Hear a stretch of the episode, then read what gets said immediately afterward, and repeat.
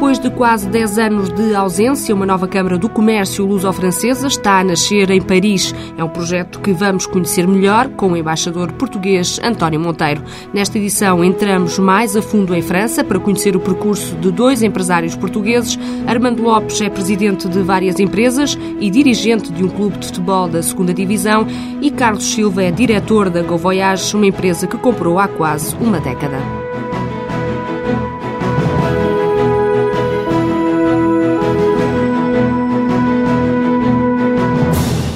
Voyage cruzou o caminho de Carlos da Silva aos 17 anos. Foi o primeiro emprego quando chegou à França.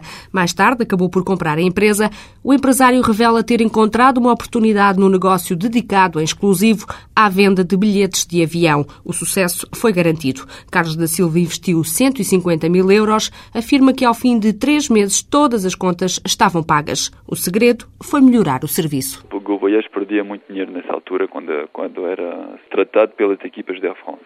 Cada o serviço, a gente sempre estimou que ele era, não estava não estava bom e uh, muita coisa que estava nos métodos de trabalhar da, da Go antes uh, não davam certo e uh, unicamente fazendo as coisas, penso melhor, mudou completamente a fisionomia e em vez de ter uma sociedade que perdia dinheiro, transformou-se em um sucesso, em uma sociedade que ganhou bastante dinheiro e, sobretudo, que foi os clientes depois é que vinham diretamente à Go, que a gente não, não teve que ir fazer publicidade para as agências trabalhar com a gente. A publicidade fez sozinha de uma agência para a outra eh, quando começaram a trabalhar com o novo modelo da Go. Foi logo um sucesso. O que é que mudaram concretamente? Foi pouca coisa. O mais importante que a gente mudou foi o serviço. Foi fazer que quando o telefone tocava, que alguém respondesse pressa e a pessoa que respondesse, respondesse com, vamos dizer, um bocado com, com um sorriso na voz.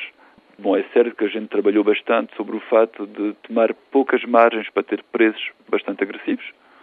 Uh, isso também ajudou, mas não, não inventámos nada de, de completamente, uh, quer dizer, inovante. É mais para cada coisa que a gente fazia, em cada ponto, fazê-lo bem. E estava à espera desse sucesso assim tão depressa? à espera, eh, esperava, esperava sim, mas não, não havia certeza nenhuma. Uh, a gente sempre, sempre espera que, que, que, o sucesso venha e venha depressa, mas agora a gente pensava que ia demorar um bocado mais tempo. Sim. A partir dessa altura até agora, que evolução é que a empresa teve? A grande novidade da Go foi o fato de desenvolvermos um motor de reservas que é muito eficaz, nós vamos buscar as disponibilidades uh, de todas as companhias aéreas no mundo e a maneira que a gente vai tratar isso uh, faz que respondemos muito depressa a todo tipo de pergunta, de quando um cliente quer um bilhete de avião para sair de, ou de Lisboa, de Paris ou de Londres para ir para que seja para Nova York ou que seja para Estocolmo. Nós sabemos que o nosso motor ir, ir uh, encontrar a melhor solução em 15, 20 segundos. E esse motor fizemos-o e começamos a comercializar o motor em, que se chama em marca branca, quer dizer que o motor existe às nossas cores, às cores da Go, mas ele está feito para, seja qual for a marca do operador que queira servir do motor para oferecer aos clientes dele uma solução de reserva, o nosso motor pode ser, vamos dizer, pintado às cores do parceiro.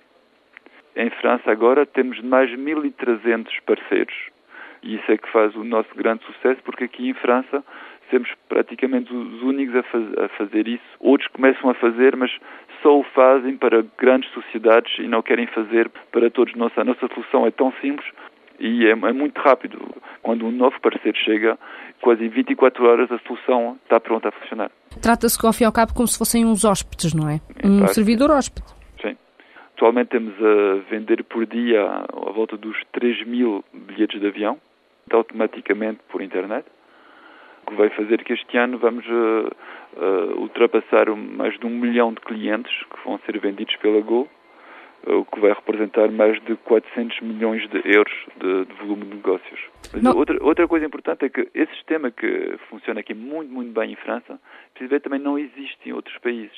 E por isso que a Go, a partir agora de, deste verão, vai começar a duplicar o sistema em vários países. Vamos começar pela Bélgica, depois, em função da experiência da Bélgica, se se passar bem como a gente pensa, vamos abrir depois em todos os países da Europa e brevemente penso que a Go vai eh, também aparecer aí em Portugal. Com uma sucursal em cada país? Sim, sim, com uma sucursal em cada país. Quais são uh, os mercados que pensam que poderá trazer mais dificuldade? Vão ser aqueles que já estão mais, mais maturos, porque aí já, já há muita experiência, muito estilo de concorrência, mesmo se o que a gente faz é particular. Por isso pensamos que há lugar para Go em todos os países, uh, mas penso que o mais difícil será na Alemanha e na Inglaterra. Como é que sente ao fim destes anos todos ver esta dimensão que a Go está a atingir? Ah, é um grande prazer. Eu comecei na Go em 82, com, os 17 anos. Quando eu deixei a Go em 89, verdade que, que a Go ia muito mal, perdia muito dinheiro. Ver que agora que ela voltou a sucesso e que certamente vai ser, uh, dentro de dois, três anos, uma, uma empresa internacional que vai uh, fazer, espero, milhares de euros de, de volume de negócios. E sabendo que tu a origem desta nova vida da Go é, é, um, grande prazer. Para Carlos da Silva, a entrada do grupo hoteleiro Accor na Go Voyage foi também um marco importante. A empresa passou a contar com uma oferta mais alargada de produtos. Há dois anos, o grupo comprou a totalidade do capital do operador turístico. Carlos da Silva mantém-se à frente do negócio. Os negócios começaram no setor do cimento em 1973. Armando Lopes afirma que deste primeiro passo até à criação de mais de uma dezena de empresas em França foi um instante. O empresário português tem uma explicação simples. Para se fabricar a cimento é preciso areia e para transportar o betão é preciso, são precisos caminhões. Portanto, tudo isso são setores comparáveis, com empresas, com empresas diferentes, mas que se completam umas às outras. Fora desta área, Armando Lopes confessa que há dois negócios que são uma verdadeira paixão: a Rádio Alfa, que adquiriu há já 10 anos, e um clube de futebol que surgiu de uma associação que fundou nos anos 60. Este é um projeto que acarinha em especial e que há quatro anos ganhou uma dimensão maior. Foi podermos fazer uma fusão entre os lusitanos, aquele, aquele bebê pequenino que cresceu, foi crescendo, e associarmos a esta equipa da Liga 2. Foi difícil nos dois primeiros anos, mas felizmente há dois anos para cá o balanço das contas é positivo e o clube está eh, no auge na Liga 2. É sempre com esta preocupação de fazermos melhor, mas não é dizer assim, é, eu também tenho um clube de futebol e o clube de futebol que se perde dinheiro ou que se compra os jogadores a salários que não se podem eh, pagar, não é o meu caso. Não é o caso de Crateros e tantos. Como é que é o seu caso? O meu caso é que o clube seja rentável ou pelo menos não perder dinheiro. E como é que se torna rentável um clube? Torna-se rentável por jovens jogadoras eh, que possam estar no clube e que uh, venha ao fim do ano ou dois poder vendê-los. O clube acaba de vender um jogador a uma equipa da Primeira Liga Francesa que Armando Lopes não quer para já revelar o nome. O negócio rondou os 75 mil euros. O empresário garante que o segredo para tornar o clube rentável passa pela retidão na gestão das contas e por não ir além das possibilidades. Temos um orçamento no início da época, como já estou a trabalhar no orçamento para a época próxima, é um orçamento que é realizado e não vamos além do orçamento. Se não podemos ir buscar jogadores a 3 ou 4 mil contos, vamos buscar jogadores a 2 mil, mas não, não somos eufóricos de pagar altos salários ou ir buscar jogadores que depois eh, não, não entram no nosso orçamento uh, do, do, do clube. E a gestão é assim. Nós fazemos aquilo que podemos fazer e quando temos eh, enfim, mais possibilidades. Quando vamos além da na Liga, também estamos nas competições da Taça de França e da, da Taça da Liga Francesa. Quando fazemos dois ou três jogos, porque, enfim, a Liga Francesa paga muito bem quando passamos à eliminatória seguinte, reforçamos depois com o jogador 2. Enquanto isso não acontecer, nós não nos reforçamos.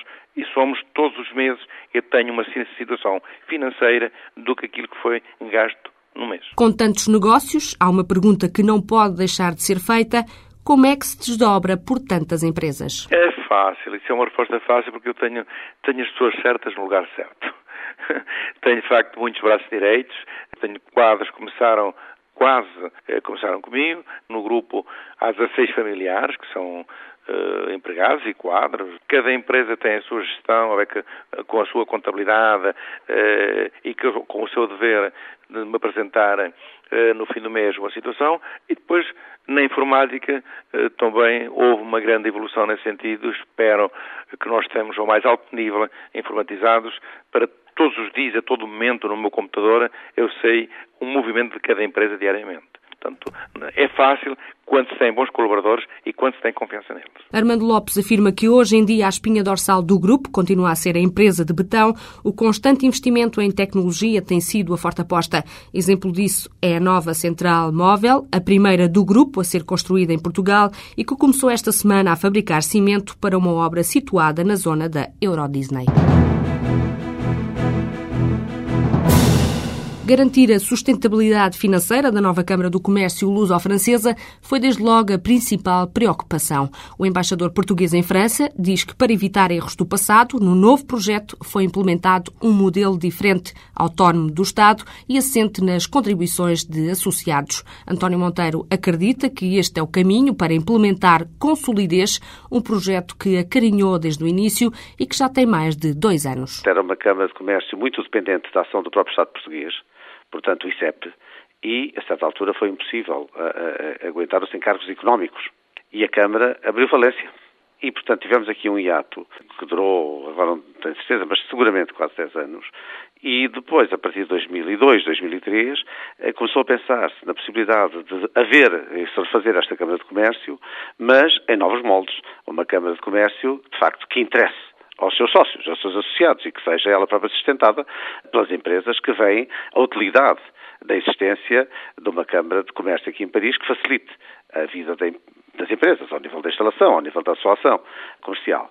E por isso estamos a fazer esse processo com uma certa lentidão porque queremos segurança em relação a esta Câmara. Não queremos repetir a experiência do passado e, de facto, avançar-se para alguma uh, instituição útil e, como eu lhe digo, sobretudo que corresponda às expectativas que desperta junto dos potenciais associados. Como é que ela será sustentada exatamente? Pelas contribuições dos associados, portanto, começou-se a, a, ver se havia empresas interessadas, consultaram-se algumas grandes empresas e bancos nessa, nessa altura que eh, confirmaram o interesse, eles próprios eh, estabeleceram uma cota inicial e, neste momento, a Câmara tem, de facto, um capital inicial eh, e, portanto, pode arrancar a sua atividade. Aliás, já arrancou a sua atividade ainda como associação, mas que esperamos rapidamente transformá-la numa Câmara de Comércio. Isto é um, um processo que faz parte deste licenciamento da Câmara? Exatamente. É o processo normal tem de haver um período inicial aprobatório durante um certo tempo como associação e só depois é que é, é, é autorizado o pedido formal de constituição da Câmara de Comércio e depois há toda uma série de trâmites a seguir. Aliás, trâmites nós estamos a ver se conseguimos acelerar. Tem trâmites que são uh, relativamente morosos, como em tudo isto. Por exemplo, nesta fase, entre passar da associação à Câmara de Comércio, o período normal de espera uh, para que o processo seja concluído é de seis meses. É isso que estamos agora a procurar acelerar. O que é que as empresas que se dirigem a esta Câmara podem ter concretamente? Informações? Esse é um dos, um dos aspectos importantes, é ter informações, é terem uh, acesso a facilidades de legislação, é termos também informação útil uh, relativamente às atividades que se propõem desenvolver, é também pôr em contacto com outras empresas, é criar a tal rede uh, de contactos que é absolutamente essencial, é também estabelecermos contactos com outras regiões de França, que é, que é, que é normalmente importante a partir de Paris. É, portanto, uma série de, de, de, uma série de atividades e depois também, ao mesmo tempo, é um local onde elas se poderão reunir, eh, trocar ideias e, eh, entre elas próprias e ver como é que, de uma maneira mais apoiada, eh, digamos, poderão aqui desenvolver a sua atividade. Como é que está atualmente esta troca entre os dois países? Continuamos a, crescer, o nosso relacionamento, tanto ao nível de, de, de comercial como ao nível de investimento, uh, tem aumentado. A França é um parceiro hoje em dia muito importante para Portugal e, e vai continuar a sê-lo, e daí também a nossa intenção de dinamizar cada vez mais todos estes aspectos ligados à economia. Um desses é o encontro de, de gestores e de empresários, que estamos já a promover para o próximo mês, em que vamos tentar estabelecer uma espécie de rede que junte tudo aquilo que são empresas portuguesas e luso-descendentes, ou franco-portuguesas, uh, para que tenhamos aqui uma base de trabalho e, e, de maneira a incentivar não só a atividade deles, como também, imagina, até criar novas oportunidades de emprego, que seja possível, uma vez que pomos estas empresas em rede e, portanto, com, uh, com um conhecimento maior da atividade de cada uma e de como é que podem atuar até de maneira complementar. Portanto, esta ideia de juntarmos empresários e gestores é, é dirigida aos agentes, é dirigida às pessoas, é de maneira a criarmos aqui uma base de contactos que é importante. Uh, e depois, penso, mais tarde, talvez fazermos então um outro encontro, assim, de projetos, uh, dedicado aos grandes projetos entre Portugal e a França, portanto, e também aí detectarmos em que outros campos nós podemos agora uh, tentar atrair investimento, porque para outro campo o podemos fazer. Isso, claro, que será feito sempre em coordenação com os, os organismos de, de, de, Lisboa e, nomeadamente, com o novo organismo que foi criado e que agora resulta da, da fusão que foi feita entre a antiga eh, API e o ICEP. O projeto conta já com mais de 40 associados, um número que o embaixador português, António Monteiro, espera que aumente muito mais. De acordo com uma estimativa oficial, existem 40 mil micro, pequenas, médias e grandes empresas que são detidas ou geridas por portugueses em França, um país em que a comunidade portuguesa ultrapassa as 800 mil pessoas.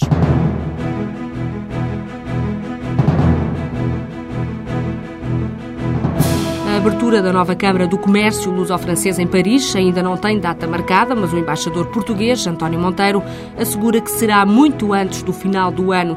Antes disso, e também para divulgar a criação da Câmara, a Embaixada está a organizar um encontro de empresários e gestores para o próximo mês.